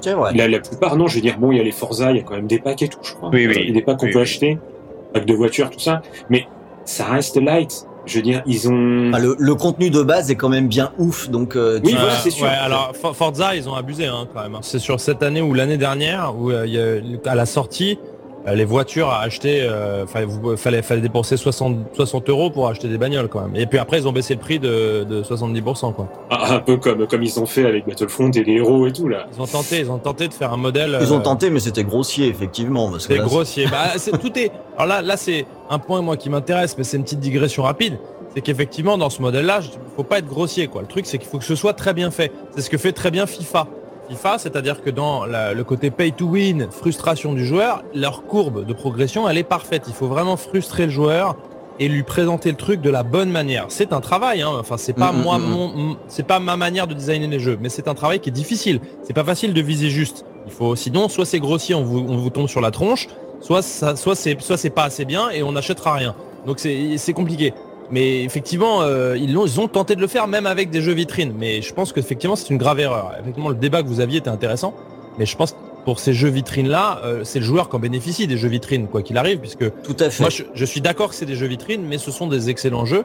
Et, et, euh, et, et- et je pense qu'ils ont, les éditeurs n'ont pas intérêt à les salir. Mais est-ce qu'ils sont faits par la passion ou Est-ce que c'est fait pour répondre à un marché? Quand tu dis que les jeux, euh, donc Ron, sont, sont marketés parce que ça doit être des vitrines, par exemple, euh, c'est pas forcément une, une, une ambition à la base. C'est il faut le démonstratif, on met tous les moyens, on fout tous les potards à fond, on prend les meilleurs développeurs, on, essaye de faire un produit. Quand je vois God of War, euh, depuis son annonce, euh, je fais un peu le, pisse froid parce que le jeu, j'ai l'impression de l'avoir déjà vu plein de fois, euh, esthétiquement, même si ça reste très beau ou quoi que ce soit, l'univers, l'ambiance qu'ils ont présenté, ça me refroidit totalement. Le, la mécanique euh, avec un, une IA à côté, euh, ressuscité veste ou compagnie, euh, qui me fout un effroi monstrueux rien que d'y penser, quoi. Bah, c'est encore un jeu avec euh, un coup et une roulade, quoi. C'est enfin. Mais, ça. mais, mais après, mais je comprends ce que tu veux dire parce que moi aussi c'est un jeu qui me fait rien. Mais par contre sur le créneau qu'il a choisi, qui est le créneau de ben, de l'épate, hein, Oui, oui. de- du spectacle, bah, là le le, le, tra- le travail est extrêmement propre. Après, on est sensible à ça ou pas. Moi non plus, je le suis pas. Ça me ça me fait pas grand chose. Mais par contre, c'est bien fait. J'irai pas dire euh, vous avez pas bien fait Ouais, le boulot. est-ce que c'est fait par passion? Si, si, c'est fait par passion, mais disons que donc après, on est dans la catégorie des jeux qui sont faits par passion, mais qui, euh, re- qui repompent des systèmes qui ont, qui ont déjà existé. Moi, je vous rejoins sur God of War. Je suis justement en train de le faire en ce moment, et le jeu est d'une qualité exceptionnelle. Et cependant, il est, il, est, il est beaucoup moins unique que les précédents God of War ou ce qu'a lancé la licence. C'est d'ailleurs l'objet de ma toute prochaine vidéo. C'est-à-dire qu'il est sorti de sa licence. Ah bah ça, c'est ah bah, un, reboot tout à dissimulé fait. de la licence. Alors absolument. Et le, le problème, c'est que je prends beaucoup de plaisir à y jouer, mais il ne me marquera pas.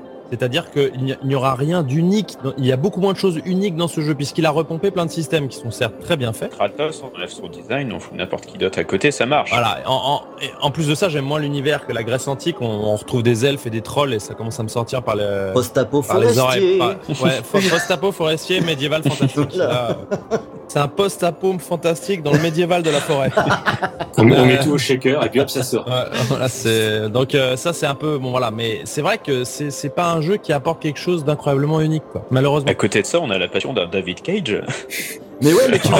Voilà. Non, mais c'est intéressant ce que tu Et dis. Toki, on va parler de Shenmue 3 Bah aussi ouais. bientôt. Là, Mais attends, Il se trouve que, typiquement, c'est intéressant ce que tu dis. Ce mec-là, tous ces jeux me font chier, mais enfin, en attendant, je les attends. Parce que, effectivement, il y a quand même une. Parce que dans le doute, on sait Parce qu'il y a une démarche. Et parce que je préfère toujours la démarche à les pattes. Et moi, un oui. mec comme David Cage ou comme Molineux, c'est des mecs qui me font marrer. Parce qu'ils te vendent du rêve, c'est des camelots. Heureusement que t'as pas parlé de Kojima. Ça tombe pas toujours. Mais lui, il me vend pas du rêve beaucoup. Je, Ah, je suis Ah. désolé, moi, Kojima, ça, ça marche pas avec moi. Enfin, pour moi, c'est un très bel escroc. Mais il faudrait presque faire une émission exprès là-dessus. Euh, le. C'est un scandale. Euh, Salaud. oui. Ah, on va digresser trop longtemps, euh, Bilou, on peut pas attaquer là-dessus. Mais euh, voilà, moi je suis plus attiré par la tentative parce que justement je la rapproche peut-être de l'idée, de la passion, et des fois ça tombe pas juste. Alors bon, pour Cage, pour moi ça tombe même jamais juste. Mais par exemple, quand j'ai joué à Heavy Rain, c'est un jeu que j'ai pas du tout aimé, mais que j'ai vraiment aimé avoir fait. Mhm. Parce que j'ai trouvé qu'il y avait un vrai intérêt, une vraie démarche. J'ai trouvé que c'était raté, mais que c'était bien de l'avoir fait quand même. Et peut-être que Détroit est de ce bois-là. En tout cas, moi, c'est le, jeu qui m'intéresse sur PS4, c'est Détroit. Peut-être que ce sera nul, j'en sais rien, mais j'ai envie de le faire. Et c'est là où l'intention, je pense que c'est c'est un élément qui se rapporte au sujet dont on parle aujourd'hui. Euh, c'est ça que je traduis aussi par de, bah, par de la passion, quoi.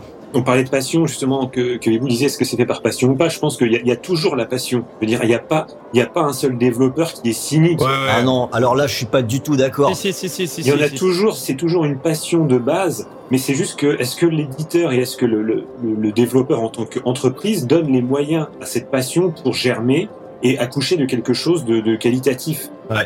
Ou est-ce qu'il l'encourage pour qu'elle puisse se révéler Peut-être que oui, à départ, il y a, l'intention, mais si t'es pas accompagné... Si je peux, moi aussi, j'ai mon même truc que e-books avec Arkham, moi c'est euh, Focus Home, mes petits préférés. J'adore cet oui. Éditeur. ouais, hein. ouais, ouais, très bien. Euh, et typiquement, si j'adore cet éditeur, c'est parce que euh, eux, t'as l'impression, ça se trouve, j'ai complètement faux, j'en sais rien, mais ils me donnent l'impression de pousser leur, euh, Mm. le- les Mm. équipes à aller au bout de leurs intentions. Et cette année, ça va nous donner Vampire et Cthulhu. Merde, ça vaut le coup, quoi. Alors, je- je- je- j'apporte une petite précision. Il faut savoir qu'Arkane, ils sont pas éditeurs, ils sont développeurs. développeurs, tout à Ils fait. ont, oui. été ra- ils ont été rachetés par Bethesda, donc c'est Bethesda qui, qui finance Arkane pour faire ces jeux. Mais en l'occurrence, ils les financent pour la bonne raison. C'est-à-dire que moi qui suis assez proche d'eux, je peux, je peux garantir que, que Bethesda euh, euh, finance Arkane pour qu'ils puissent faire les jeux parce qu'ils sont fans de leurs jeux. Euh, D'ailleurs, ils sont assez rapprochés dans la manière de choisir la l'approche, etc. Donc euh, les, les Dishonored, les Prey, etc. sont des, sont des jeux qui sont financés par Bethesda, mais qui sont faits pour la passion et le, le talent d'Arkane. Et ça se sent quand on y joue, l'air Et de ça rien. se sent, ça se sent. Bon bah écoutez, je crois qu'on a fait pas mal de positifs là, donc on a rétabli un petit peu euh, la balance. Donc on va s'approcher euh, gentiment de, de- de la fin de l'émission. Est-ce que, avec tout ce qu'on a dit, on est finalement capable d'apporter une réponse à la question initiale de la place du joueur dans la conception du jeu? Alors, je serais assez intéressé d'avoir vos retours, euh, bah, limite je dirais vos retours individuels quoi. Euh, on a fait ça, on a dit de façon très scolaire pour aider les gens qui passaient le bac, hein. thèse, antithèse. On est sur la synthèse. Euh, Bilou, ta synthèse, ce serait quoi? Bah, c'est que les jeux sont faits pour les joueurs si les joueurs ils ont de l'argent. mais enfin schématiser un peu. Mais oh, c'est un côté un peu pessimiste. Non, ok, ok, ça marche. Non, mais disons que la plupart du temps, on va dire, mais euh, par la force des choses, ils sont aussi obligés de faire des jeux pour les, les joueurs qui n'ont pas non plus forcément d'argent. Mais c'est vrai, quand on regarde la, la globalité, on a plus tendance à dire que le joueur, bah, il, a- il a plutôt intérêt à être dans le, le même, euh, le même chemin d'idée que développeur-éditeur. Si jamais il Mhm. n'est pas trop, eh ben écoute, euh, c'est pas grave, va voir ailleurs, euh, on s'en fout un peu. quoi. Parce que c'est vrai que, comme on disait, hein, quand on voit la qualité des jeux quand ils sortent, quand on voit ce qu'ils essayent de faire, de pousser le bouchon toujours un peu plus loin, d'essayer de tenter toujours plus loin, etc., on se dit que des fois, il y en a certains derrière qui n'ont pas forcément un grand respect du joueur. Donc, après, c'est une vision un peu pessimiste parce que c'est c'est peut-être ce qu'on parle le plus, mais en termes de, de, de quantité, c'est peut-être pas les jeux les plus nombreux. Mm. Mais bon, c'est vrai que c'est une image qui est ça. Alors après, je suis quand même content que les joueurs euh, arrivent quand même à faire, euh, à faire, euh, comment dire, changer un peu les choses. hein. On l'a vu avec Battlefront, le fait que ça ait gueulé Ouais. autant, ça a changé. C'est c'est quand même heureux parce que ça aurait été l'inverse, ce serait, ce serait déprimant. Mais, euh, mais bon, après, il y a quand même des éclairs de génie comme on a, on les a abordés tout le long et qui des fois euh, nous feront un peu. monsieur a demandé une synthèse. Une Oui, non, mais c'est c'est juste que voilà, c'est plusieurs points comme ça. C'est qu'il y a, il y, a, il y, a, y a- il y a des choses qui sont très pessimistes et à côté, tu as, des t'as des jolis éclairs et tu te dis, bon, finalement, les choses sont peut-être pas si que ça. Donc, à répondre, c'est compliqué parce que tu dis qu'il y a un peu les deux et la balance pèse d'un côté ou de l'autre selon comment tu regardes les choses. Ok, donc toi finalement tu restes un petit peu mitigé. Gags, est-ce que tu arrives à la même conclusion? Euh, pas tout à fait, mais effectivement, c'est une partie, je pense, du secteur. Disons que pour moi, le joueur, il est au centre, il reste au centre, mais pour pas forcément des bonnes raisons. Mm. Euh, soit il reste au centre pour sa passion de joueur, soit il reste au centre parce que on va exploiter cette passion pour le rendre addict et puis ensuite le frustrer pour le faire payer. Euh, voilà, il y a, il y, a, il y a plein de manières de faire. Moi, ce que je- ce que j'ai envie de dire, c'est que c'est un, un média qui, j'espère, va se réguler un petit peu, va être régulé pour, pour qu'on puisse pas avoir autant de dérives et qu'on puisse pas faire n'importe quoi. Mm, mm. Et ensuite, dans ce média, on n'évitera pas, comme tout autre produit culturel, eh ben, on n'évitera pas, comme dans des livres, il y a des SAS et puis il y a des très bons livres d'auteurs, on n'évitera pas qu'il y ait euh, des livres pour les gens qui ont, qui veulent pas se prendre la tête et qui veulent juste jouer un petit peu comme ça, éventuellement payer, s'en foutent, ils gagnent du temps, voilà. Et puis, j'espère aussi qu'il y aura des jeux qui continueront à être là pour les joueurs, pour innover, pour créer des sillons. Le tout, c'est d'avoir un équilibre, comme dans tout média. Il faut qu'à un moment donné, on, on arrive à trouver Mhm. cet équilibre. Et ce média est jeune, faut quand même pas l'oublier.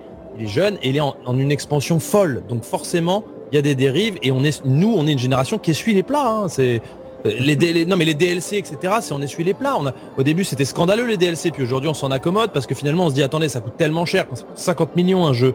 Bon bah le mec, si après il nous fait une histoire de 5-6 heures dessus qui est qualitative, on, on peut on peut l'acheter ça en, ça, ça devient loi. Voilà, donc c'est en, en transformation.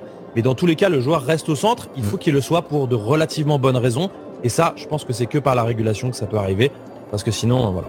Ok. E-Books, ta, ta synthèse. Ma synthèse, c'est que en tant que joueur, je suis quand même bien content de bien des choses. Que- C'est que quelque part, je dois y trouver mon compte, sans avoir l'impression de dépenser des milliers des cents. Mm.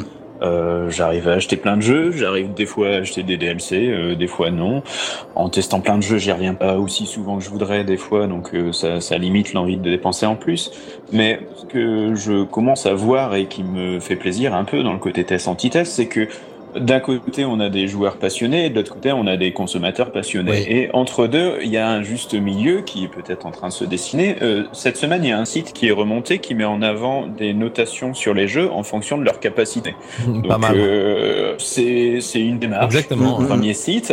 Euh, si on arrive à euh, mettre bien en avant un jeu où on dira bon euh, pas vraiment une arnaque mais c'est un jeu qui va te demander vraiment de dépenser Ouais. c'est ce qu'ils font sur mobile hein. attention euh, contient des agents intégrés si euh, au moins les gros marchés Xbox et compagnie PS4 le, le store avait l'honnêteté de le présenter comme tel dans, dans les jeux Mm, ce serait déjà une première étape et on serait déjà un peu plus satisfait. Ce que ce que j'ai pas envie et ce qui me fait peur, c'est que euh, tout se fasse euh, dans dans un flou artistique, Ouais. tout se mélange Bah, voilà. où on a on a plus de notion de quoi que ce soit et on va acheter. Quand quand on va acheter un CS6 70 balles, on se dit ah 70 balles c'est un jeu fini, il y a plein de contenu, il y a plein de choses. On, on ne sait, on, on se dit pas qu'il va durer euh, deux ans. Enfin, typiquement, quand j'achète un jeu 70 balles, moi, c'est pas un jeu où je vais me dire, je vais passer un temps fou. Euh, bizarrement, hein, c'est, Ouais, Je, je préfère acheter un truc où je vais y jouer deux heures parce qu'il est fini. Et, et si je l'achète 20 balles, je vais remettre volontairement 20 balles dessus après, six mois après, si j'ai envie, quoi. Mais, mais dans l'idée de soutenir les, les développeurs, euh, je préfère payer plein pot des trucs sur des projets qui sont finis de A à Z et qui ne re- sur lesquels on revient plus après. Donc d'un côté, en tant que joueur, j'achète des choses, et passion en tant que consommateur, si j'ai envie de soutenir, bah, je soutiens, et puis voilà. Bah écoutez, euh, pas mal de choses intéressantes. Alors évidemment, je vais vous donner ma petite synthèse aussi, parce que le, quand j'ai préparé Non. le sujet, c'est si si si tu vas voir, parce qu'en plus, euh, je vais finir sur une bonne note et j'ai envie d'être de bonne humeur T'es aujourd'hui. toujours neutre ou pas?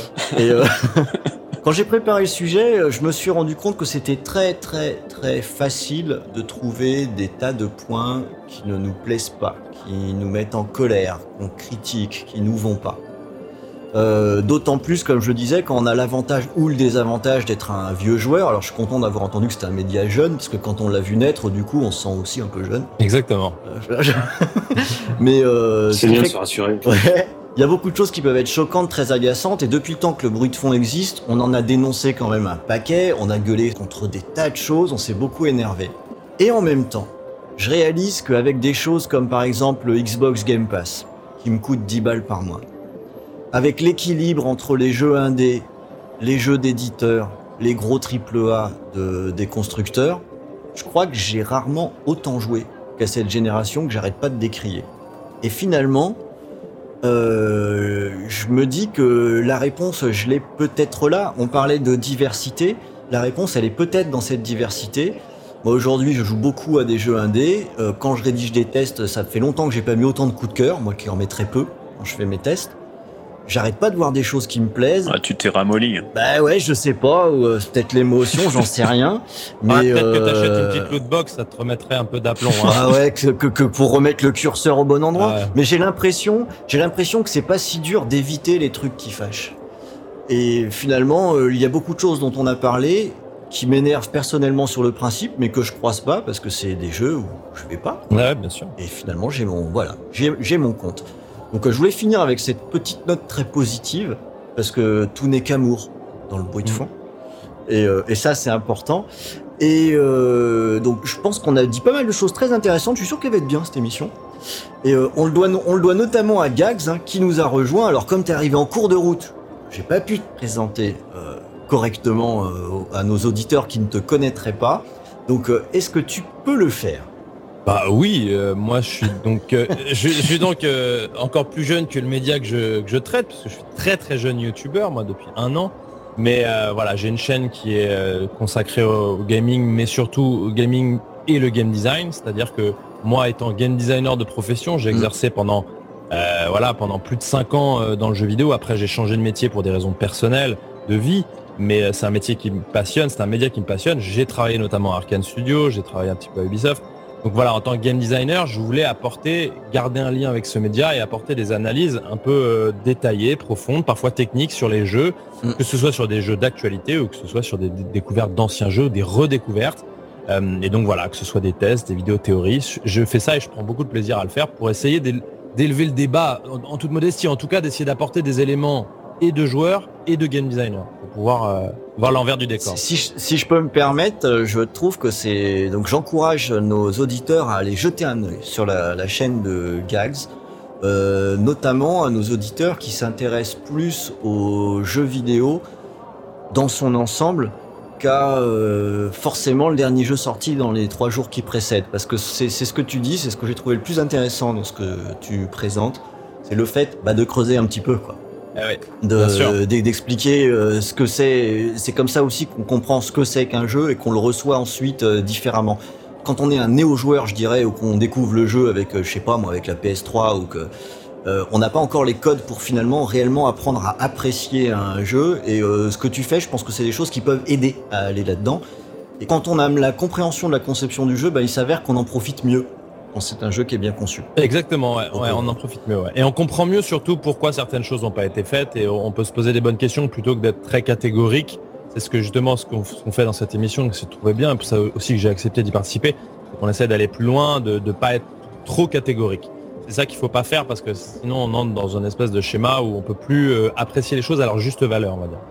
Écoutez, il me reste à vous remercier euh, tous les trois pour ces débats très intéressants.